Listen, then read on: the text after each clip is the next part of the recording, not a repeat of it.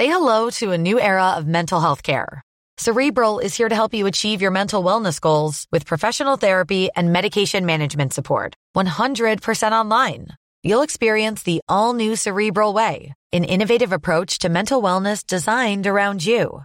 You'll get a personalized treatment plan from a therapist, prescriber, or both in a safe and judgment free space. Your cerebral therapist or prescriber will outline a customized plan with clear milestones along the way so you can get to feeling your best. With Cerebral, you're not alone in your mental health journey. We're here to empower you to live a fulfilling life. So take that first step towards a brighter future and sign up today at cerebral.com slash podcast and use code ACasts to get 15% off your first month. Offer only valid on monthly plans. Other exclusions may apply. Offer ends July 31st, 2024. See site for details. Since 2013, Bombas has donated over 100 million socks, underwear, and t-shirts to those facing homelessness if we counted those on air, this ad would last over 1,157 days. But if we counted the time it takes to make a donation possible, it would take just a few clicks. Because every time you make a purchase, Bombas donates an item to someone who needs it. Go to bombas.com slash ACAST and use code ACAST for 20% off your first purchase. That's bombas.com slash ACAST, code ACAST. Finding your perfect home was hard, but thanks to Burrow, furnishing it has never been easier.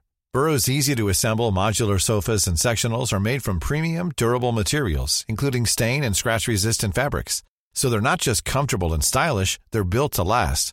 Plus, every single Burrow order ships free right to your door. Right now, get 15% off your first order at burrow.com slash ACAST. That's 15% off at burrow.com slash ACAST. El Estado Dominicano desde siempre con el hermano pueblo haitiano ha sido visto por organismos internacionales como un Estado agresivo frente a Haití. ¿Tiene Haití una mentalidad de esclavo al 2023 todavía? La única nación sobre la tierra que nació con un sentimiento racista fue Haití. República Negra e Independiente de Haití. ¿Cómo tú puedes conformar una sociedad civilizada sobre la base del odio étnico? ¿Cómo las puedes crear? Bienvenidos a una nueva entrega de este su programa Los verdaderos códigos con Jay Combes. Suscríbete a este canal porque todas las semanas compartimos contenido nuevo, interesante y divertido. Así que no esperes más, suscríbete ahora. Bienvenidos nuevamente a un episodio más de este su podcast Los verdaderos códigos con Jay Combes. Hoy tenemos un invitado que para mí es un eh, conocedor de un tema que nos afecta actualmente a los dominicanos y a los haitianos también. Eh, nos acompaña Germán Robles Mariñez, eh, de Germán Robles y Asociado. Es un asesor financiero, es una persona conocedora y es un dominicano ejemplar. Germán, gracias por acompañarnos el día de hoy. Muchas gracias a usted por sus consideraciones. Estamos a sus órdenes. Germán, en este podcast, eh, anteriormente hemos tratado el tema haitiano, pero hasta el momento no lo habíamos tratado con una persona que tenga eh, conocimiento histórico y de causa. Antes de irnos al fondo, al pasado, a tantas cosas que se pueden tratar acerca de este tema, yo quiero saber lo que usted opina acerca de lo que pasó recientemente cuando un operario haitiano con una pala mecánica comenzó a hacer un dragado de desviación del río. En mi consideración personal, eso es una especie de, declaración de guerra abierta. Porque una cosa es que una gente esté diciéndote todos los improperios de aquel lado de la acera y otra cosa es que cruce la acera y te dé un empujón. ¿Cree usted que de alguna forma el Estado Dominicano fue eh, permisivo de dejar que se crucen líneas como esa? Fíjate, el Estado Dominicano desde siempre, con el hermano pueblo haitiano, ha sido visto por organismos internacionales como un Estado agresivo frente a Haití. La realidad misma es que con Haití hemos convivido toda la vida. Ya para la independencia de Haití, ya habían enclaves haitianos situados en República Dominicana, que no era república todavía, porque un mismo territorio se permea de un lado a otro con las personas que viven allí. Y más donde había una indefinición fronteriza que venía desde Basilea y Ryswick. ¿Existe actualmente todavía una especie de indefinición fronteriza? no, ya, la frontera... ya, la, ya la hay. Lo que pasa es que no tenemos una frontera cercada que no existe en ningún país del mundo. Yo estuve en Pedernales recientemente y si Pedernales no es parte de Haití, está cerca de Celo. Es parte de todas las fronteras mundiales. hay países donde tú das un no paso. Vi, no, hay vi, hay- no vi dominicano. hay- no, un no, colmado sí. vi haitiano. Sí, sí, Fui a comprar pescado ahí a la playa eh, haitianos. Hay una convivencia pacífica en la zona fronteriza. ¿Por qué? Porque en la zona fronteriza de los países esa convivencia se da por un factor de conveniencia económica y de interrelación comercial. Eso no lo vamos a borrar nunca. De hecho, los menos an- antihaitianos que hay son los pobladores de la zona fronteriza porque se crea una especie de empatía con el vecino. Yo tuve una, Ahora bien. una trabajadora dominicana que de Bánica que habla creol. O sea, que, que, que ya queda una línea borrosa Ah. en la frontera dominicana, dominicana, pero al criarse ahí en la zona fronteriza, En la zona fronteriza entre Francia y España se habla ambos idiomas. Entre la zona fronteriza entre Austria y Alemania se hablan ambos idiomas. lo mismo que idiomas. pasa en Suiza, que tienen un- unos poblados que Y se el hablan mexicano, francés, el, unos mexica- poblados el que- mexicano del norte habla spanglish y el americano fronterizo habla español perfectamente. O sea que esas son situaciones Uno que va son a Texas y que se habla español, se- uno va a Los Ángeles y se habla son español. normales. Pero retomando el tema que nos atañe, en referencia a lo que usted expresa que pudiese ser una provocación, Yo, yo, diri- yo, yo le, le puse el nombre casi declaración de guerra. O sea, porque es una cosa que tú te dediques con el lado del río que está del lado tuyo y haces un canal, eso como jugando al loco. Pero cuando tú metes una pala mecánica, práctica, práctica, que estamos todo el mundo del- de, este lado del río viendo ese panorama, eh, ya eso no es una falta de respeto eh, suave, es una falta de respeto grave. Lo que pasa que, miren, el tema Haití siempre va a haber, va a haber opiniones divergentes. Es un tema súper delicado. Muchas veces eh, tuve ultranacionalistas y otras veces tuve defensores de, de la problemática de Haití. Cada quien en un bando. En este caso lo que hay que apelar a la cordura y a la conciencia. Es un problema que siempre va a existir.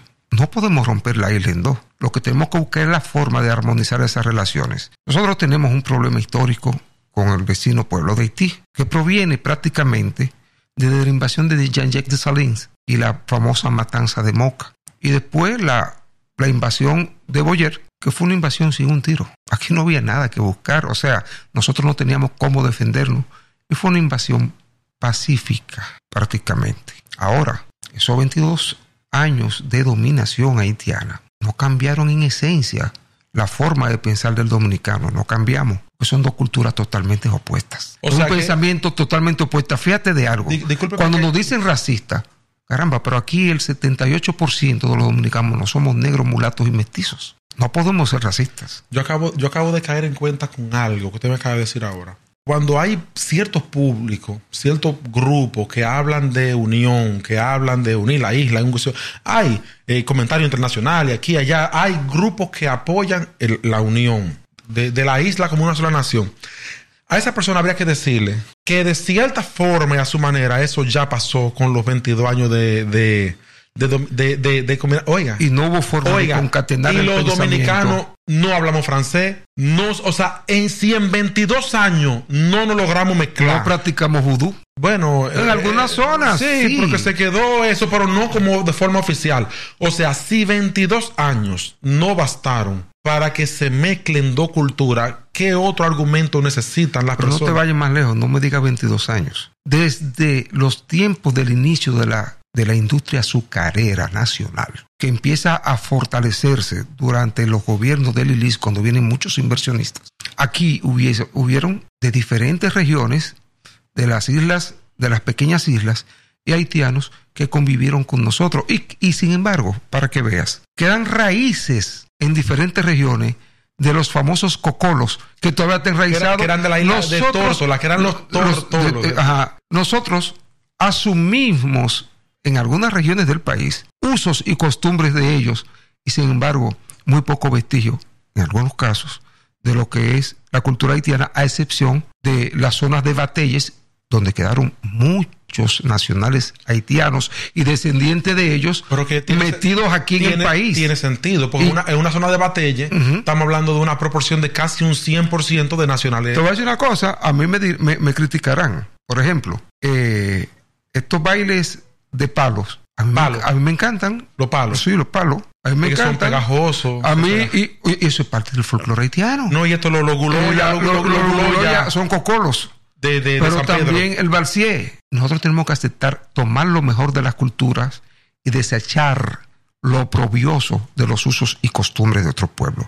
Haití va a ser un problema por siempre. Si queremos No, verlo no, no, como problema. pero oiga una cosa. Decir una afirmación tan radical como esa, que significa por siempre, es como que usted no le ve solución, Germán, Pero ahí que a, vamos. ese, a ese problema. Desde, desde, desde el año 1804. Su ¿Cuánto hace? Van a ser 200 años ya, ¿verdad? Me parece. 220 años. 804, 220 años. 220, Ten- 220 ahora en el Tenemos 2024. una convivencia. Mientras las condiciones del pueblo haitiano eran catastróficas por el sistema de esclavitud que, le que, le- que le- que implementó Francia en su colonia, muchos de ellos venían escapando, negros africanos que no eran haitianos todavía, venían escapando y se radicaban en la zona de San Juan de la Maguana, Neve y la Sierra de Bauruco. ¿Me dio a entender? Los levantamientos negros en la isla no solamente fueron del lado dominicano, también de aquel lado, pero venían para acá porque el ejército francés era mucho más fuerte y castigaba y tenía una metodología de castigo demasiado cruel.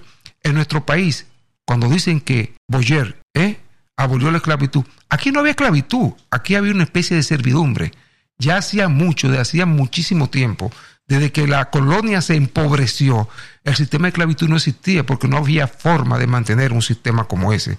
Y lo que había una especie de, de, de servilismo, ¿verdad?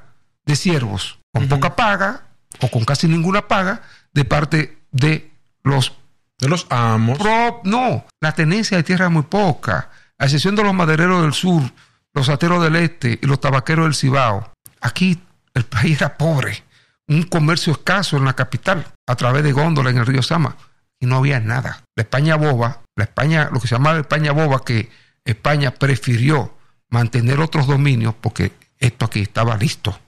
Prefirió mantener su dominio en Cuba y en Puerto Rico, descuidó la isla y eso provocó. ¿Qué provocó eso? Primero la invasión de francesa, que se, se combatió en Palo Hincado, y una vez instaurada la independencia de Haití, Haití miró para este lado, porque había que unir los dos reinos, el norte y el sur, y la única forma de ellos subsistir y de poder darle tierra y a todos esos generales, porque habían, habían 500 generales en Haití, era viniendo para acá. ¿Y qué hicieron los haitianos que habían abolido la esclavitud allá? ¿Qué hicieron los haitianos? Que muchos negros que supuestamente libertos de aquí, ellos lo tomaron como esclavos de sus plantaciones. Entonces, muchas veces se dice, vas a decir, en este podcast va a haber mucho dándole cajetas a Germán Robles y otro alabando a Germán Robles porque uno trata de ser neutral en las cosas. Es una realidad, oye, que es una realidad, es una realidad que la única forma de salir de ella es ¿eh?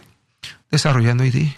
Pero cuando usted ha visto que un pueblo pobre desarrolla otro pobre, necesita la asistencia de otros organismos y lograr en Haití una recomposición social, política y económica y empezar a crear una generación de personas que puedan llevar ese país hacia otro sitio. Germán, y si Haití se hace poderoso, nosotros nos hacemos más poderosos. ¿Tiene Haití una mentalidad de esclavo al 2023 todavía? No. ¿A qué me refiero? No. Mira, Germán, es lo que yo te voy a decir, lo que yo observo con mi falta de conocimiento del tema.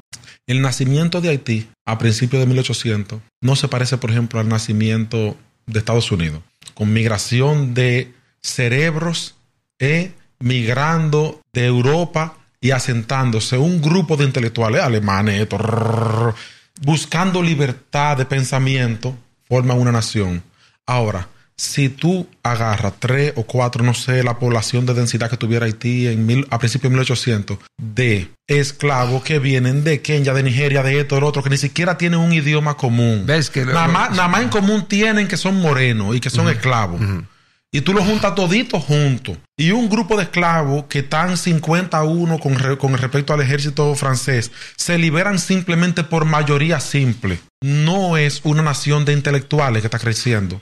No es una nación, salvando cierta diferencia, que escribió una constitución, que hizo un No, yo adopta- yo la vamos, la eh, va- vamos a hacer un marco La teórico. No, constitución no. francesa ellos la adoptaron. Sí. Pero ¿cuál fue el problema grande Pero de que ellos? eso es, no hay un mar, no hay un marco humano no hay un colchón humano, intelectual, idealista que esté sosteniendo eso, sino un humano cualquiera que lo estén maltratando se libera de eso, pero no hay una estructura mental que soporte a eso como nación. Ahora te voy a decir, nosotros somos racistas para los haitianos. La única nación sobre la tierra que nació con un sentimiento racista fue Haití. ¿Y cómo te lo explico? ¿Cómo, yo puedo ser racista? ¿Cómo que se llama? ¿Eh? República Negra e Independiente de Haití. ¿Cómo tú puedes conformar una sociedad civilizada donde no haya respeto a la multiraza? ¿Cómo lo puedes? ¿Cómo tú puedes crear una nación sobre la base del odio étnico? ¿Cómo las puedes crear? ¿Cómo tú me puedes decir que creaste una nación y pasaste por las almas a, todo, a casi todo el mundo que no fuera negro? ¿Cómo tú puedes crear una nación donde desde la misma conformación destruyeron su aparato productivo queriendo quebrar a la economía francesa? Empezar de cero y después de eso, darle la libertad a cambio, como hicieron en la Primera Guerra Mundial y en la Segunda Guerra Mundial, de un impuesto lesivo que vinieron a pagar en los años 30 y que empobreció aún más esa nación. Haití la única manera es, y lo dije una vez, y me dieron que es un intervencionismo, que la libre libertad de los pueblos, el libre albedrío, óyete, cuando un pueblo no se puede gobernar, entonces ¿para qué tú tienes la ONU? ¿Para qué tú tienes la OEA? ¿Para qué tú tienes organismos nacionales? Para sentarse en conclave a hablar disparates. Haití necesita de un fideicomiso serio internacional que lo lleve a otro sitio. ¿No han estado ellos más organizados cuando han estado bajo estados dictatoriales? O sea, el, si, le voy a poner un, símil, ningún ejemplo es perfecto. Si usted tiene un salón de clase con niños entre 2 y 3 años, alborotados, que esté efervescente, un profesor que llegue pasivo a decir, niños, siéntense, por favor, organicémonos, es lo que funciona en ese salón de clase. O alguien que dé plan, plan, par de reglazo en la pizarra y arme un orden eh, medianamente forzoso y después que ellos estén tranquilos, con algunos que tengan la, asentado en la butaca y callado, podría entrar un profesor, eh, hablar de matemática y de ciencia y de... Entonces, ellos no van ahora mismo por el capítulo de que hablemos de forma civilizada. Ahí se necesita algún tipo de intervención y ellos han parecido estar más organizados bajo los papados, baby dog, ellos que pareciera son dictaduras, eh, son eh, para beneficiar grupos políticos, son la base de la corrupción que está allá. Pero pareciera que cuando tú lo dejas en libre democracia, tratando de funcionar de forma civilizada, todavía no hay estructura para que los niños escuchen la clase, salvando el símil. No me vayan a escuchar que no, no, son niños. es una metáfora. Ni diciendo que queremos una dictadura tampoco. Pero no, pero al mando de una metáfora. O sea, cuando hay caos, se puede entrar eh, a teorizar cosas o hay que poner orden primero y, después del orden entonces comenzamos. ¿y qué, es lo que se está proponiendo? En, ¿Qué fue lo que se propuso en Kenia? ¿Usted cree que en Kenia iban a ir con, con flores? Con pizarra, tiza y lapicero? A dar clase de educación Ahora, ¿cuál ha sido la responsabilidad o la irresponsabilidad? Haití toda la vida ha vivido en dictadura, de una u otra manera. De una u otra manera. ¿Ha estado alguna vez, alguna vez, desde 1804, ahora que va a cumplir casi 120 años, ha estado alguna vez en algo parecido a una democracia sana que funcione? No. ¿Con Aristide, tal vez? No.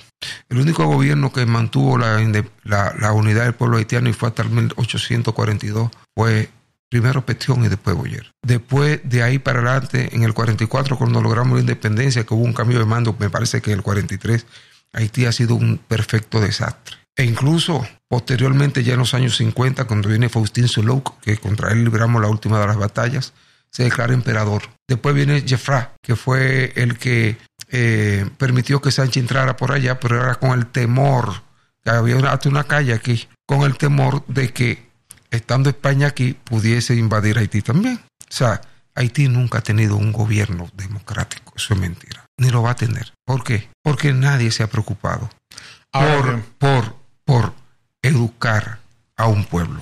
¿Y qué pasa? Ahorita lo estábamos hablando. Un pueblo en estado de sobrevivencia es lo más parecido al salvaje Haití tiene una sociedad tribal, tribal.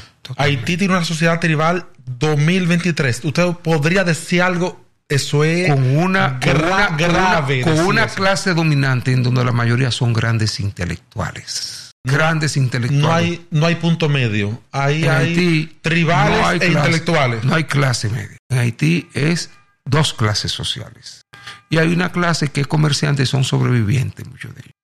Sobre el tema de la, de la, usted me decía la retrocavadora, que no- siempre se va a buscar de alguna manera un elemento que haga ruido para socavar, para provocar que pase algo. Lo está buscando hace mucho, pero no el pueblo haitiano. Mira, cuando hablamos de esto, yo te lo dije un día allí, los semovientes, o sea, lo que se mueve, que somos nosotros los animales, siempre va a buscar dónde sobrevivir. Tú tienes una cerca llena de animales, por ejemplo, no diciendo que los haitianos son animales, puede ser tu caso o el mío, y tiene una cerca de alambre de púa con corriente, lo que tú quieras. Si donde tú tienes los animales, la hierba se secó, y del otro lado el animal ve hierba bonita, La el la cerca. va y se va a destajar Rompiendo buscando sobrevivir. Eso es lo que pasa con el pueblo haitiano. Cuando me dicen, yo tengo odio al haitiano, yo no tengo odio al haitiano. Yo no puedo tenerle odio a otro ser humano que un sim- una simple víctima de la ignorancia de prácticas ancestrales de lo que él no tiene la culpa y de La, gobierno la- irresponsable. la migración pasa de donde no hay a donde Eh, hay. pero exactamente. Porque ¿Qué de no, de- no ser así, no hubieran casi dos o tres millones de dominicanos en Nueva Eh, York. ajá. Que ahí se deciden elecciones ya, Ya. en Nueva York, porque hay dos millones ¿Qué está pasando en Europa? En Europa estaban desechando a los, a los propios europeos del lado de los Balcanes, porque eran pobres, pero vienen hordas de inmigrantes del norte de África y de Oriente cercano. Está- estaba yo por recientemente. la guerra, ahora- por el hambre, por lo que tú quieras, pero lo están haciendo. Hermano, estaba recientemente ¿Y, hace. y cuál es la única isla del mundo que tiene dos naciones? Solo aquí. Nosotros. Porque Papúa y Nueva Guinea son dos, pero es lo mismo. Como la misma La- cosa. Papúa y Nueva Guinea es lo mismo por ahí, por, por, por allá, por, eh, por Australia eso y sus por sitios. Australia, sí, por abajo de ¿Entiendes? Tailandia, por Exacto. por ahí. Todo eso es lo mismo. Por aquí somos la única isla que tiene dos países con diferentes culturas y diferentes idiomas. y no me digan agua- con y diferentes y que no me digan de que con diferentes grupos ni con mentiras. Somos aquí somos todos. Negro todo el mundo. Negro aquí. todo el mundo aquí. Negro todo el mundo. Aquí todos tenemos el blanco detrás de la oreja. Porque negros somos. Si somos negros, tenemos de algunos, tenemos un chin de blanco. Eh, eh, ¿tú dos entiendes? tres ibaeños, Eh, tres entiendes, yo- no, y cuando tú vienes a ver, cuando tú, tú empiezas a ver los rasgos, dices, coño, pero eres blanco, pero qué bembón, pero este es blanco, pero qué. ¿Entiendes? Que narizón, ah, pues algo tiene de negro. Entonces, aquí no hay racismo.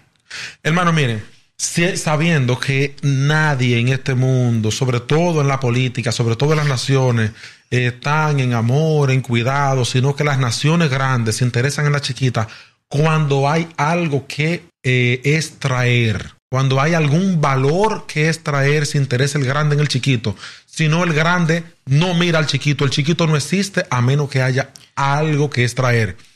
En Haití, ellos, por sus costumbres de la mayoría, han diezmado notablemente sus recursos naturales, eh, utilizan carbón todavía como combustible principal para cocinar y demás, y demás, y demás, tratamiento de agua, desechos sólidos, hay un reguero de cosas. Eh, ¿Qué interés podría tener una nación civilizada en decir, mira, yo me ocupo de eso, déjenme eso a mí, yo voy a poner orden en la casa, pero con su segunda, que se le acepte de algún tipo de recurso. No han ellos matado su gallina de huevos de oro durante alrededor de 120 y pico de años de 200, maltrato 200 y pico o de más de maltrato a sus recursos naturales de tal manera que de repente nadie quiere interesarse en ponerle orden a la casa, tú sabes, con su segunda de beneficiarse con lo que sea que, Lo que haya. pasa es que se hizo una costumbre. Mira, Haití le pagó a Francia, deforestando su tierra, fue con madera.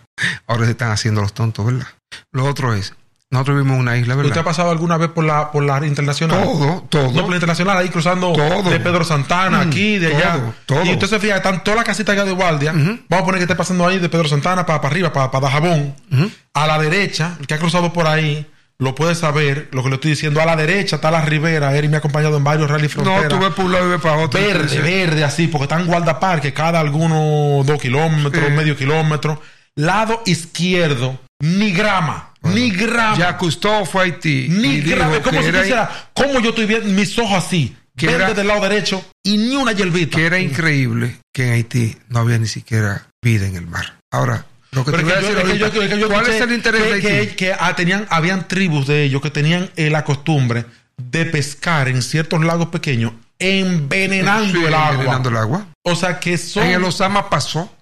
Pero, pero Dios, o sea, tú envenenas el agua, los peces se mueren, salen bollando y tú lo coges. Lo o sea, que son formas de extraer recursos, pero que son nocivos al ambiente. Tú dices, "¿Pero qué- ¿De qué forma tú estás trayendo los recursos? Tú no piensas en el futuro, tú No. quieres comer hoy nada más. No. Porque si tú envenenas esa agua, de esa agua que tú vas a beber mañana, Hoy, hoy sí, mañana no sé. Mira, hoy sí, mañana no sé. Esa es la, esa- el- el eso es tribal y es supervivencia. Eso es supervivencia. No supervivencia básica. Sí. Ahora, ¿qué Ah. puede haber en Haití? Ah, en Haití no hay nada. Esto es una isla, ¿verdad? Sí. El que haya dos naciones no deja de ser una isla, ¿verdad? Es lo mismo, todo de otro lado. O sea que allá tiene que ¿Cuántas haber minas playa. de oro hay aquí? Hay minas de oro y se están ¿Cuántas de plata hay? Y bauxita. ¿Y tú crees que hay níquel. nada de eso? Tienen que haber, supongo yo. Y también hay muchas playas bonitas en el norte y todos esos cabos y todas las Ah. cosas que pudieran ser Y la turísticas. playa de Montecristi no es lo mismo que la playa de Haití. Lo mismo. Y la playa de Pedernal no es lo mismo que la playa de Haití. O sea, Haití tiene O sea, que si todo tú- el que- que si potencial. hay- que si yo porque, quisiera, por ejemplo- porque si nosotros estamos hablando de que está deforestado. En Israel hay foresta. No solamente, En la foresta, no solamente la foresta desarrolla los pueblos. Hay muchas otras cosas. De que ellos puedan ir Hermano, poco a hermano, poco hermano, forestando allá, forestales. Allá, que no haya foresta con mucho petróleo, el petróleo compra comida. Ya. Pero si usted ni tiene cuarto, ni tiene mata, Pero hay inversiones tiene un problema. Porque no hay comer es primero. Para decirte algo, no hay una nación que no tenga los recursos para desarrollarse de alguna manera. ¿Tú sabes dónde está el secreto? ¿Dónde? En sus habitantes. Ahí quiero cerrar. ¿Y qué hacemos? En la gente. Cambiamos 12 millones de gente. No. cambiamos el cerebro a 12 millones de gente. No es cambiar el cerebro, es transformar el pensamiento, hermano. Es transformar el pensamiento. Y se puede, se puede. Mientras aquí nosotros estamos preocupados, ¿eh? ¿O qué tú te crees? Que nosotros no podemos caer en eso. Como esta porquería de sociedad ahora mismo. ¿eh? El que me vale fajarse a dar golpe de barriga, un TikTok, hacer disparate y hacer chistes malos, que estudiar. En donde un influencer gana más cuarto que un super profesional haciendo disparate y hablando de, de seres banales. Donde se está vendiendo la idea, ¿eh? Que decir la palabra Es un valor. es un valor. Donde sacar una carajita dando golpe de barriga y con su parte al aire vende más Un chiste. que, un un- chiste. que- no, que, que vende más que una instrucción adecuada que te puede elevar la capacidad de pensamiento. ¿O Los- tú crees que los- nosotros no- los OnlyFans. ¿Por qué tú crees que nosotros no vamos para allá? Lo que pasa es que nos estamos No, degradando. No, no, no. Lo, que pasa no, es que no. nos estamos Hermano, degradando más gradualmente. ¿Eh? No vamos para allá. Tenemos otro nivel de degradación. Ojalá. Oiga, el degradación que tenemos nosotros es que cuando medianamente la supervivencia básica del primer nivel, del primer escalón de la base está resuelta, entonces podemos tener gente pasando el día entero embromando con el celular porque hay medianamente luz, aunque sea cara, porque hay medianamente internet. O sea, nuestro tipo de degradación es fruto de un, de un desarrollo que hemos tenido, pero no controlado. Un desarrollo involutivo, hermano. Involutivo, porque No el desarrollo que hemos que tenido no, no, no desarrollo para económico. Pero para crecer como persona, ese desarrollo económico se puede ir para atrás en cualquier momento. Tú no sabes. O sea, la que economía. el, ameri- el crecimiento de la República Dominicana Eh, espérate, lo, lo- lo- lo tumba la, la, la, la, la mentalidad eh, ahora influencer, guau, guau, guau, esto. O sea, esa, El esa, pensar nueva, que- esa nueva influencia el, que tenemos. el de- de pensar que pensar- todo es fácil. Mira, yo te, yo te felicito a ti porque yo veo que tú tienes este, este espacio y es educativo. Pero la mayoría de los que tienen esta plataforma es para hacer basura. Es para hacer basura. Es para. Farándula, disparate. Basura. No vamos a decir que la farándula es disparate. Basura. Pero ¿qué pasa? Que nos estamos convirtiendo en, en ganado bovino, que nos gusta consumir basura. Y tú ves esta juventud que no se desprende de un celular viendo porquerías. Y tú ves una juventud que piensa en falta ortográfica. Y tú ves una juventud que no quiere doblar el lomo ni quiere sentarse en una silla a trabajar. Y tú ves una juventud que quiere una independencia económica basada en no hacer nada. O tú tienes una juventud una cultura del dinero fácil. subiéndote porquería y que se preocupa más por los likes que le den y se siente valorado por los muchos likes que le pueden dar, porque después no se siente valorado. Y una juventud que piensa en el ahora, no en el mañana, no planifica. Entonces, nosotros como sociedad, antes de pensar en ser ultranacionalistas con el caso haitiano, tenemos que ser nacionalistas con nosotros, hacia adentro, y empezar a trabajar los país y las maíz, como dicen en mi campo, en saber qué tipo de muchachos están subiendo, para que dentro de 20 años no veamos una nación totalmente sucumbida y llena de haitianos, porque nosotros no queremos doble lomo, viejo. Eso comentaba yo en un podcast anterior que tuvimos aquí. Que decíamos, mira, vam- vamos a suponer que en un mundo ideal, de repente haya una eh, un plan de regularización donde todo el que no pueda tener sus papeles en orden, como es lo normal, debe ser. pues eh, eh, vaya para allá. Pero todo el que tenga sus papeles eh, en orden, Una migración controlada, Sí, porque hay veces que tú no puedes soportar el peso de una migración.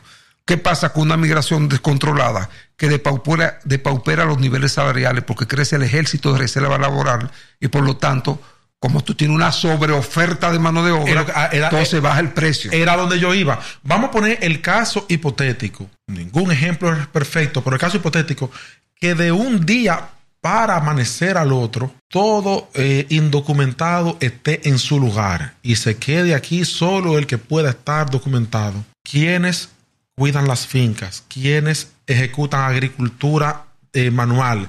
¿Quiénes cuidan las torres? ¿Quiénes ejecutan trabajo de construcción en su mayoría? quiénes son la seguridad de aquí y de allá. De repente, de repente, no estamos diciendo que se vayan, que se cierre la frontera. Pero habría que saber, habría que saber qué impacto en la economía dominicana tiene Introducing Wondersuite from Bluehost.com. Website creation is hard, but now with Bluehost, you can answer a few simple questions about your business and get a unique WordPress website or store right away. From there, you can customize your design, colors, and content. And Bluehost automatically helps you get found in search engines like Google and Bing. From step-by-step guidance to suggested plugins, Bluehost makes WordPress wonderful for everyone. Go to bluehost.com/wondersuite. Since 2013, Bombas has donated over 100 million socks, underwear, and t-shirts to those facing homelessness. If we counted those on air, this ad would last over 1,157 days. But if we counted the time it takes to make a donation possible, it would take just a few clicks. Because every time you make a purchase, Bombas donates an item to someone who needs it.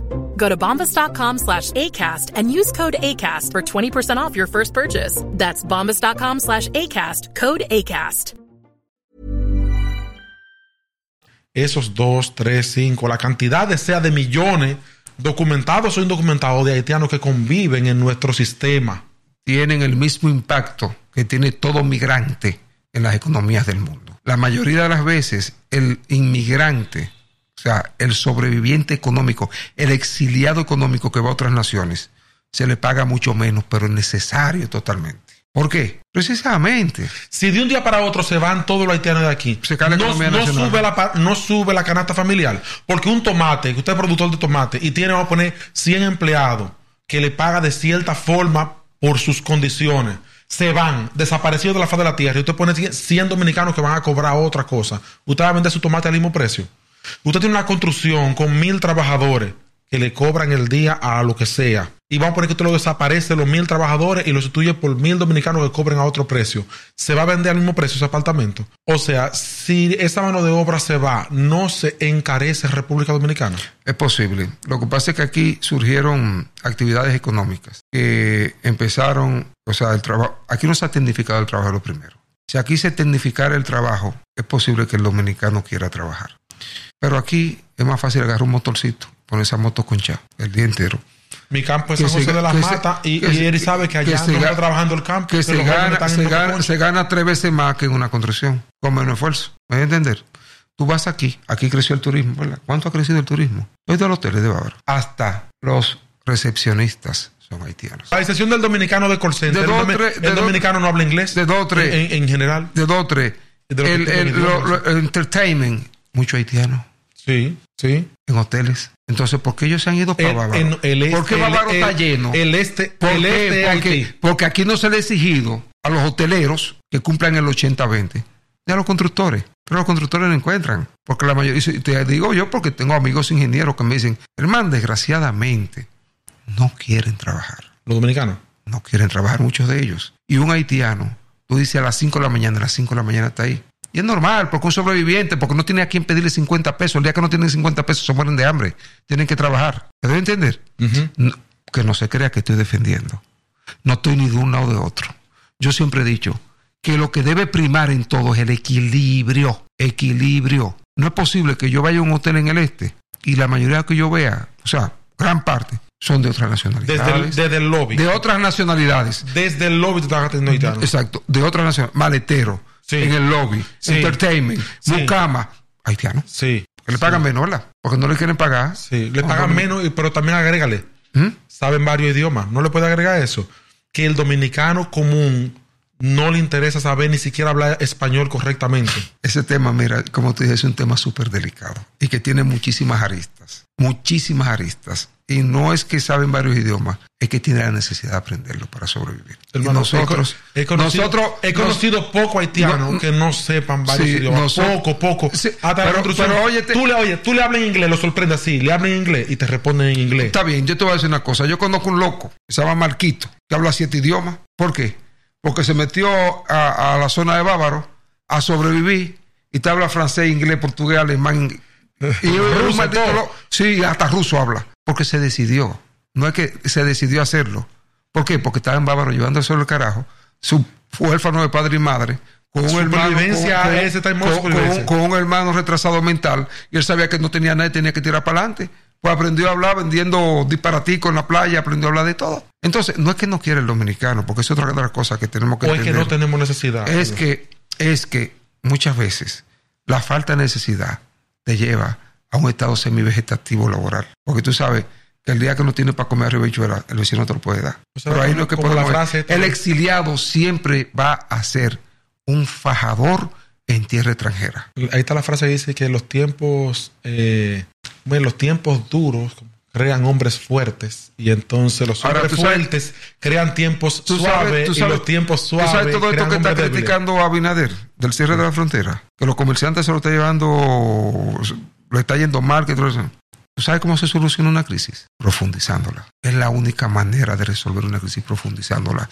Y si los comerciantes dominicanos Ajá, pero hay una cosa. hubiesen buscado desde hace mucho mercados alternos, otra cosa fuera, porque no es la primera vez que surge un conflicto. Haití durante mucho tiempo no nos compró huevo y pollo, ¿De y que porque aquí estaba la, la fiebre aviar y el carro.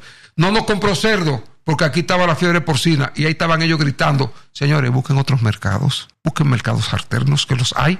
En Lo eso- que pasa es que es más fácil comerciar días, por ahí. Que se cerró la frontera. En los otros días 15 tuvo- días. Sí, bueno, 15 días es una eternidad. Porque si tú tienes. Ya cierto- está abierto y no se está haciendo nada. Sí, pero tú tienes ciertos productos. Vamos a poner que tú eres un, un agricultor dominicano, que tu principal mercado se va para Haití.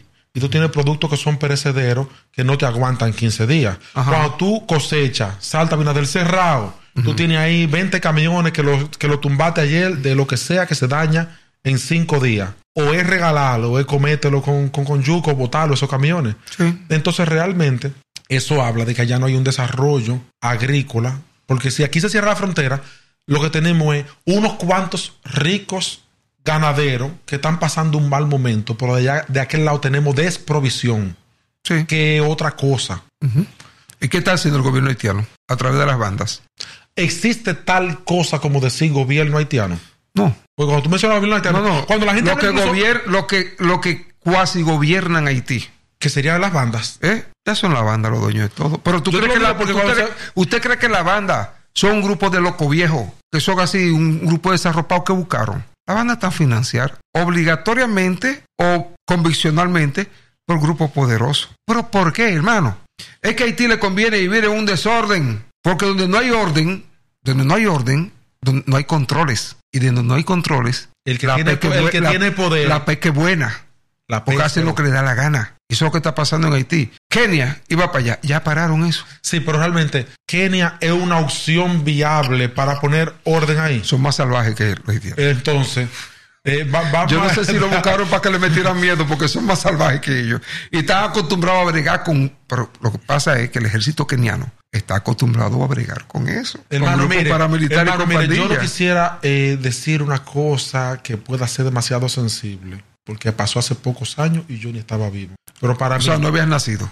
sí, no había No nacido. me hable de eso, no me hable de eso. No te vayas al 37. No al 37 que te va a ir, ¿verdad que no? ¿Y cómo me leyó la mente? No, para mí, no. Por la un forma- gobierno como keniano, pusiste los oji- como pusiste un, los ojitos, un- un gobierno, un todo. gobierno keniano entra de que a poner orden en la casa y el número de bajas es más grande que en el 37. Es posible. Es posible. Porque va a ser una guerra interna. Una No, masacre. Eso, eso no va, eso el, no- or- el eso orden no va a pasar como el- fueron los, El orden los se que haría fueron con peruanos, sangre. Que fueron peruanos. Para que fueron haya orden con ese con esa con esa esos militares salvajes que entren ahí, ese orden es con río de sangre así. corriendo Ojalá, y son no, agua. ojalá así no sea. ¿Tú sabes por qué? Con esa sangre nos bañaríamos los dominicanos también. Ojalá y nunca sea así. ¿A qué tú te refieres con eso? El problema haitiano. Si tú estás al lado de una persona con tuberculosis, ¿cuál es la posibilidad de que tú te infectes de tuberculosis? Altísima. Entonces, el problema haitiano, que es lo que no queremos entender, el problema haitiano es dominicano. Eso creo yo, por hermano, porque digo una cosa. Es dominicano. Digo una cosa, si hay... Porque es que nos contagia. Usted, lo va, a pa- usted va a partir la isla en dos. Vamos a poner que tú hagas Por un eso. muro. Vamos, vamos a suponer el caso hipotético. Que se haga un muro, el, el muro de Tron ahí. Nadie cruza de este lado, ni nadie pasa de aquel lado. Cerrado. Seguimos siendo una isla. Si allá de repente en Puerto Príncipe se arma una, una insalubridad grandísima o ahí, uh, eso no cruza para Pedernales porque no es el mismo mar. Claro. Ah, pues tenemos, No, tenemos agua, tenemos agua aparte. No, no, Si de es- repente un río que nace allá contaminado muere aquí. Ah, pues esa contaminación no cru- O sea, estamos en el mismo pedazo de Lo mismo. isla. Es que la Las tierra. raíces de la mata que crecen en este lado. La mata de este lado. La raíz cruza para aquel lado. Claro que sí. Claro Y no lo podemos mochar. No, no estamos hablando de que, que eh, República Dominicana y Puerto Rico, que nos cruza el canal de la Mona, es que somos lo mismo. Nosotros tenemos que entender que lo que pasa en Haití siempre nos va a afectar. Salpica para acá. Y si nosotros aquí tosemos, a los haitianos le da tuberculosis. Me explico. Si de aquí no se asiste a Haití, de la manera que lo hemos hecho históricamente, la cosa fuera peor. Ahora, ¿qué es lo que pasa? Que nosotros tenemos una superpoblación. Que nuestra economía, resístala o no. Vamos a ver qué aporta la mano de obra haitiana al Producto Interno Bruto y cuál es el beneficio que ellos reciben de ese Producto Interno Bruto. Y te lo voy a explicar ahora. No, no, ¿sabes? Por- Yo ellos, conozco- ellos reciben yo hospital conozco gratis, educación voy. Yo conozco una y persona. no están pagando yo una ni- persona que trabaja en un hospital que me confesó una vez que el dominicano tiene que pagar por una pinta de sangre y el haitiano hay que buscársela gratis. Hay que buscársela. O sea que esa mano de obra barata eh, se cobra por otro lado. Claro que sí, claro que sí.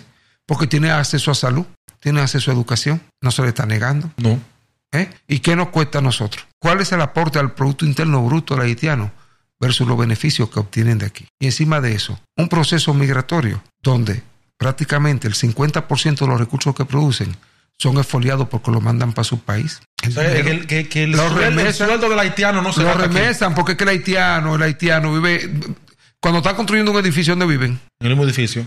¿cuánto se mete en una casa? 50. Eh, bueno, eso es lo que está pasando en Ciudad Juan Bosch. Entiende. Que de repente algunos haitianos... Entonces, de- ¿eh? el- vamos a ver un contrapeso entre lo que tú aportas y lo que yo te aporto. ¿Entender? Y después de lo que tú ganas, cuánto tú lo dejas en mi economía, pero cuando tú, cuando tú mandas para allá. ¿Qué es lo que pasa? El dominicano de Estados Unidos quizás manda el 10% de lo que gana para acá, pero en Haití la pobreza es tan grande que mucho de lo que ellos ganan aquí lo mandan para allá y cuando ya no pueden, entonces traen la familia entera para acá. Hermano, hacer- Históricamente tenemos que tratarlo, históricamente, porque yo siempre dije y siempre he dicho que la- el verdadero desorden de la colonia española, Santo Domingo, España era dueña de todo, surgió desde las devastaciones de Osorio y la influencia de la Iglesia Católica, porque pensaba que el comercio hecho en Montecristi y Puerto Plata y en la zona sur, en Vallajá y, Maguana, me parece, que se estaban dejando influenciar por los calvinistas y luteranos con los cuales comerciaban, que eran bucaneros y filibusteros, unos eran franceses, otros eran ingleses, se te va dejando influenciar y cuando se produce esa devastación de Osorio, que traen toda esa gente para Monte Plata y Vallaguana, dejan todo eso despoblado y ahí se produce poco a poco asentamientos humanos y comercio, porque el comercio siguió desde ahí y la isla Tortuga, y los franceses que se quedaron con eso del Tratado de Basilea, y ahí llegó el problema. Como los franceses recogían esclavos, de donde se lo vendieran, porque se lo compraban a los portugueses y holandeses, y ellos vivían recogiendo de todos sitios, se, se creó una multirracialidad, o sea, racialmente son muchas tribus de diferentes sitios. Y cuando no hay una homogeneidad de pensamiento, Ni siquiera entre los ellos. pueblos, eso. precisamente, no hay una homogeneidad de pensamiento. Pero es claro los pueblos no logran un avance real. Aquí, sí, aquí vinieron. Y la población negra fue mucho mayor que la población blanca en su momento. En su momento lo fue. En su momento no, siempre lo fue. Pero se creó un estado tan débil que ya la esclavitud había desaparecido. ¿Tú quieres ver? Que hablan de esclavitud. El papá de Francisco del Rosario Sánchez era negro y la mamá era blanca. En una sociedad de los años 1800, un matrimonio De blanco con entre blanco y negro, ¿tú crees que podía existir si hubiese esclavitud? ¿Verdad que no? O sea, aquí no hubo esclavitud. La esclavitud de los años 1700 y pico. Desde el último reducto que me parece que fue Juan Osorio o algo así. Y aquí no había esclavitud. Haití no hizo nada por nosotros. Haití significó un atraso total y una prácticamente una emigración masiva de personas que tuvieron que irse a otros países para poder estudiar, porque cerraron la universidad. Prácticamente lo que era el, eh, persiguieron a la iglesia. Por eso hubo tantos padres dentro, de la, dentro del movimiento eh, libertador, tantos sacerdotes. Hermano, mire, eh, para fines de, cerrar el, podcast, quiero hacerle una pregunta. Normalmente, cuando nosotros hablamos de independencia, nos referimos a la independencia de Duarte del 44, aunque hayan habido, como en nuestra historia, como, como nación, eh, múltiples otras cosas que pueden llamarse independencia, pero nosotros no, esa es la de nosotros que es obviamente contra el ejército haitiano. Por lo tanto, cuando nosotros, el, el, común que no entiende mucho de historia, se siente orgulloso de ser dominicano, en esa historia está contado que es en contra del haitiano. El que no ahonda mucho, esa es la idea sencilla base. A un niño pequeño, ¿somos libres de quién? De fulano. O sea, hay, un, hay, un, hay un ganador y un enemigo. Yo que he conversado de forma civilizada con muchos haitianos que tienen nivel para, para tener conversaciones elevadas, me doy cuenta que el cuento se cuenta un poco diferente de aquel lado. De aquel lado. Y esa sutileza de cuento hace que haya un resentimiento y un odio incubado y múltiples zancocho de malos sentimientos eh, de lado y lado. Aunque de aquel lado no haya infraestructura y orden para un enfrentamiento bélico, para un levantamiento de guerra o lo que sea. Es imposible. Eh, lo que sea, el sentimiento se ve en las redes sociales, en 30 mil millones de videos que, se hicieron virales.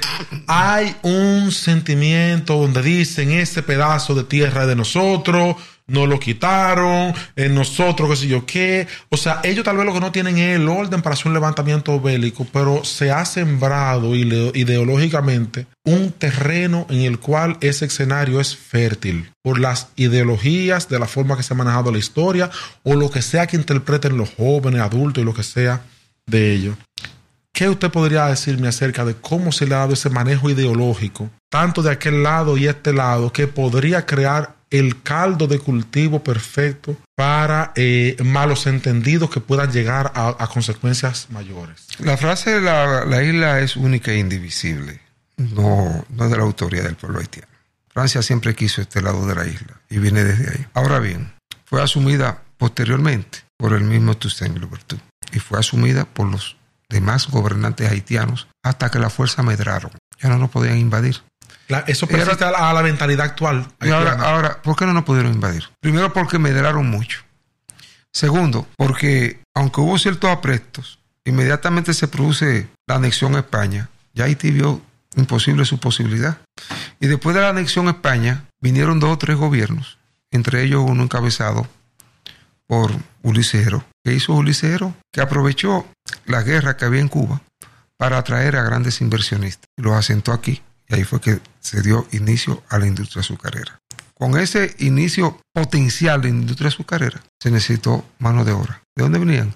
De las islas, de Haití y de nuestro vecino país Puerto Rico, que también estaba en guerra. Y ese boom llegó hasta, hasta los otros días prácticamente. Ahí se desarrolló Macorís del Mar, que eran donde iban los haitianos y los cocolos. Y el haitiano siguió alimentando en las escuelas esa idea de isla única e indivisible. Porque la riqueza está de este lado. Ahora, ¿cuántos millones de haitianos tenemos? Aquí. ¿Quién, lo sabe y cómo pudiera saber? Debe ser el 18% de la población Algo así. total de este lado. Y de aquel lado hay más todavía. Aquí deben de haber más. Tú sumas todos los haitianos de aquí que están aquí, más todos los dominicanos, y creo que son menos de lo que ven Haití todavía. Donde hay poca tierra, donde hay una economía de subsistencia, se crea algo históricamente. ¿Sabes qué es? ¿Qué es? El rencor social. Y si ese rencor social es alimentado por élites que lo que buscan es desembarazarse del problema de su gente. Las escuelas actuales de Haití fomentan rencor social contra los dominicanos entonces? Mm, no, no lo creo. No creo que se atrevan a eso. ¿Y por qué? Porque aparecen- pedagógicamente no puede ser. Porque aparecen 70 mil muchachos entre 16 y 22 años en las redes sociales con esas ideologías. ¿De dónde salen esas ideologías bélicas que nosotros te invadimos, que ese pedazo de nosotros? O sea, Porque, ¿de dónde porque donde sale? quiera hay locos viejos. Oye, pero pareciera, pareciera un discurso muy homogéneo para que demasiado locos viejos tengan exactamente el mismo discurso. el mismo discurso xenófobo que tienen muchos aquí. Aquí aparecen muchos haciendo que, que maldiciendo a los haitianos, porque tú siempre vas a maldecir al más pobre, al que menos tiene y al que siente que te quita. Y envidiar al más rico también. ¿Eh? Sí, eso es así. O sea, lo que te estaba diciendo ahorita, de que el rencor social se incrementa en la medida en que hay una diferencia abismal de clases, se va agrandando el rencor social.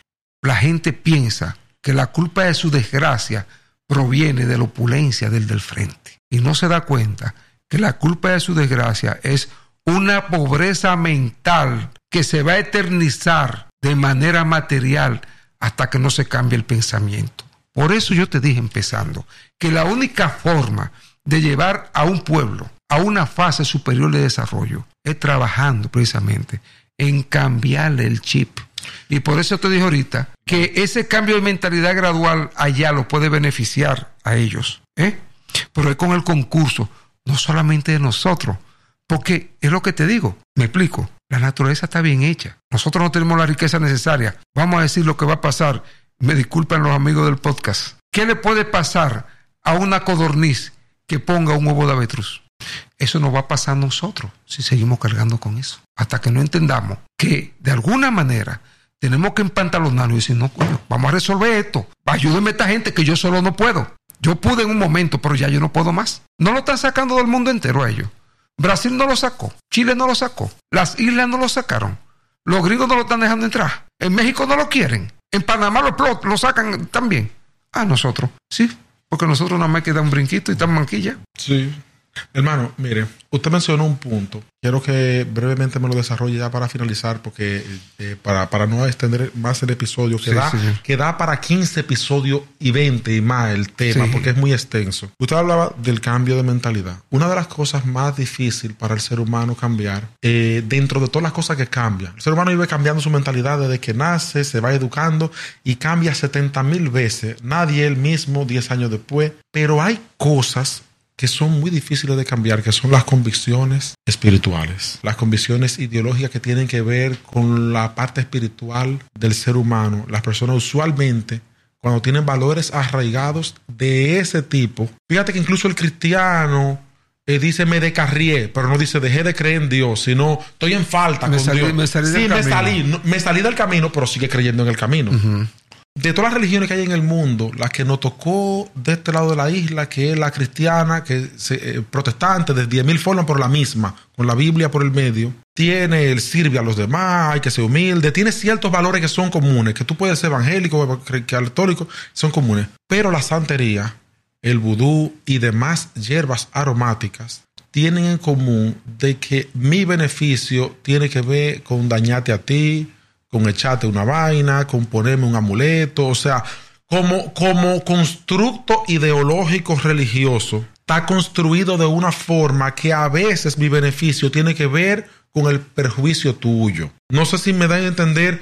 eh, yo no estoy diciendo que esta religión es verdad, que esta es mentira, que este es el Dios verdadero. No, no. Estoy hablando solamente viéndolo como si yo fuera un extraterrestre y analizando esta religión y esta religión. Bajo una mentalidad social donde un papadoc no solo es un tirano, sino también es una entidad mágico religiosa que si de él te maldice, tú estás maldito, que él te manda un bacá atrás, eh, que lo protegen, lo que sé yo qué. Eh, no es mucho más cuesta arriba hacer un, una transformación ideológica donde algo tan visceral como una religión que tiene ese tipo de tendencias está instalado en los huesos del core de esa nación. Déjame explicarte algo. Nosotros vivimos 31 años de una tiranía. Cuando la ignorancia de los pueblos es inmedible, los gobernantes son vistos como dioses. Así pasó con Lilis, así pasó con Trujillo. Y los pueblos sumidos en la ignorancia tienden a ver a los líderes prácticamente como, como gobiernos teocráticos. Dios, el, el, Dios y Trujillo, este. Exacto, piensan que,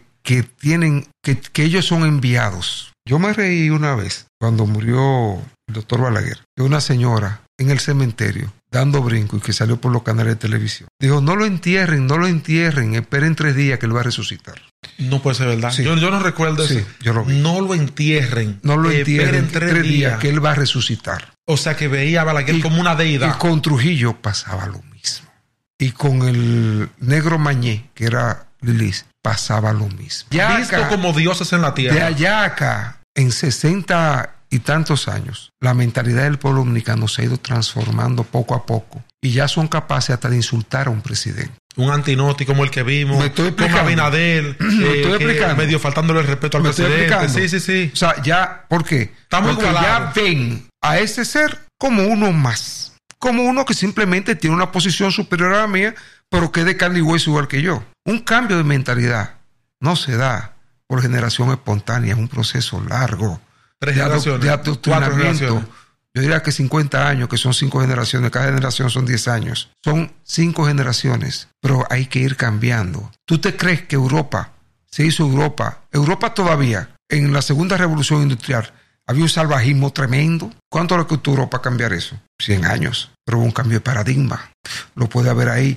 ¿Tú quieres ver? La sociedad es la que te forja. Yo te, yo te saco a, a ti de dos años de, de, de, de Nepal y te llevo a Estados Unidos y tú te crías como un americano. Estadounidense normal. ¿Entiendes? Entonces, aquí es un cambio de paradigma lo que hay que implementar en ese pueblo. Ellos no son salvajes por su color. Ellos son salvajes, o sea, ese salvajismo que tú le atribuyes a la santería, porque eso es salvajismo, al vudú, son creencias mágico-religiosas, donde la magia está influenciada por la religión, que fue parte de lo que prevaleció incluso en Europa hasta principios del siglo XX. O tú no tenías en Rusia un Rasputín que practicaba vainas religiosas y, influenciaba sobre el zar. No quiero echarle eh, eh, leña al fuego, pero en la religión cristiana, en el modo de pensar cristiano, tú no dices, el Señor eh, maldice a mi vecino No, para que ahí me vaya bien. no, no, porque- o sea, hay un constructo de cómo esa relación De está- convivencia de cómo está creada. Sí. Bueno, pues eso influye en la forma como está construida la sociedad, porque tú tienes una sociedad que mayormente cree de cierta forma, no son con extraterrestres, está hecha, voy explicar, pero está hecha con te esa voy a gente. explicar de qué viene eso. Si Te yo a explicar voy a viene donde el santero a En el decir- pensamiento tribal. Mi en el- bien es que tú te jodas, entonces, ¿por qué? ¿Y qué- en el qué- pensamiento tribal, donde había muchísimas tribus pequeñas, habían guerra constante. Tu sociedad era pequeña, una pequeña tribu, después tú tenías amenaza por todos sitios. Esa amenaza que tú tenías por todos sitios, tú le ibas a dese- desear el bien a ellos. Cuando tú tienes una amenaza, tú quieres destruirla. Es una forma de pensar, es una forma que se puede cambiar, hermano. Ellos pueden cambiar. Lo que tiene que haber un compromiso. ¿De todo quién? el, de todo el mundo, porque es que hay otra cosa. En África no lo han podido hacer, pero tampoco van a cambiar el pensamiento. ¿Y tú, ¿O tú crees que dentro de la religión islámica no se profesa el amor? Lo que pasa es que hay mucha parte de esa religión que son Radicales. Entonces son extremistas, pero el mismo es amor. No hay una religión que no predique el amor entre su gente. ¿Dónde es que está el problema? En que cuando tú no eres de su gente, ya no. ¿Y ahí qué hay? Estamos en Franja de Gaza, Ahí- y ahí esto, que- lo y otro. aquí tenemos en Haití. Aquí, aquí tenemos en Haití. Ahí hay más de, más de 20 tribus diferentes. Actualmente. No, no. Dentro de su conformación étnica. A su conformación, Hay más de más, 20 más de 20 tribus mezcladas. diferentes, de, de, de diferentes que regiones. de, de, de Francia, que de, de compraron. esos diferentes regiones. Pero se puede cambiar. ¿Quién dijo que no? ¿Quién dijo que no? Se puede cambiar. Todo se puede, hermano. Además, ellos viven de este lado del mundo. Cuando ellos se olviden que son africanos, ellos van a cambiar. Yo usted no es africano, usted es americano. Cambies el chi de americano. Usted es americano ya. Actualiza ese 2023. Cuando la gente dice en Estados Unidos, yo me considero orgulloso de ser afro, descendiente de afro, pues vete para África. Pues váyase para allá entonces. Ah, no, ¿verdad? Qué bueno. Pues actualícese. Entonces, 2023. usted, usted quiere ser eh, eh, orgulloso de su descendencia africana, pero no quiere vivir en África. Quiere vivir en Estados Unidos. Eso a los afroamericanos americanos. Tú le Exacto. dices eso. Exacto. Están con, con su discurso Exacto. todavía. Entonces, en aquí Haití, cuando ellos se olviden que son africanos, que son americanos, y le empiecen a meter ese chip ahí en la cabeza, y a trabajarlo en las escuelas, y sacar de las escuelas y de la sociedad el odio interracial entonces ellos van a cambiar. Muchísimas gracias, Germán. ¿Cuánta luz arrojó usted a, a, a este tema? Esperamos en el futuro invitarlo a ese u otros temas, lo cual usted nos pueda iluminar, iluminar a la audiencia, fomentar discursos que por Dios no sean de odio, que estén con una base racional, donde no se sienta que hay un lado ganador, un lado perdedor, donde no se sienta eh, que hay un bando en contra de otro bando, sino que con juicio crítico se establezcan, como lo ha establecido magistralmente nuestro invitado hoy, las causas de por qué las cosas han pasado como han pasado y que no solo lo deje ahí. Gracias a nuestro invitado por haber también ofrecido posibles alternativas, poder brindar un rayo de esperanza con ideas realizables eh, es un bálsamo entre tanto eh, conflicto y tanto roce que ha habido, sobre todo últimamente. Muchísimas gracias, mi hermano, por haber aceptado este conversatorio. Muy agradecido a usted y a su audiencia por haberme permitido llegar hasta diferentes medios a aportar un granito de arena en una sociedad que requiere de la comprensión, el entendimiento y la unidad entre todos los seres de la, de la tierra. Así que gracias a ti y gracias a todos. Muchísimas gracias. Hasta la próxima. Comparte este video con personas que crees que le puede parecer interesante. Dale like y déjanos en la caja de comentarios qué te pareció el contenido de este episodio. Los verdaderos códigos están en YouTube, pero también puedes consumirlos en formato podcast, así que búscanos en Apple Podcast y Spotify. Puedes encontrarnos también en las redes sociales. Marketers and advertisers, brands big and small. You've been after a special someone for a while now. You think they're into you. I mean, you share the same interests, both passionate about the same stuff. Why wouldn't they be? Wait. There's a moment of silence. It's finally just you two alone. They're waiting. Go on, shoot your shot. You've got a voice. Use it now. Hearts are racing. Breathing becomes heavier. This is your chance to win them over. So what are you going to say?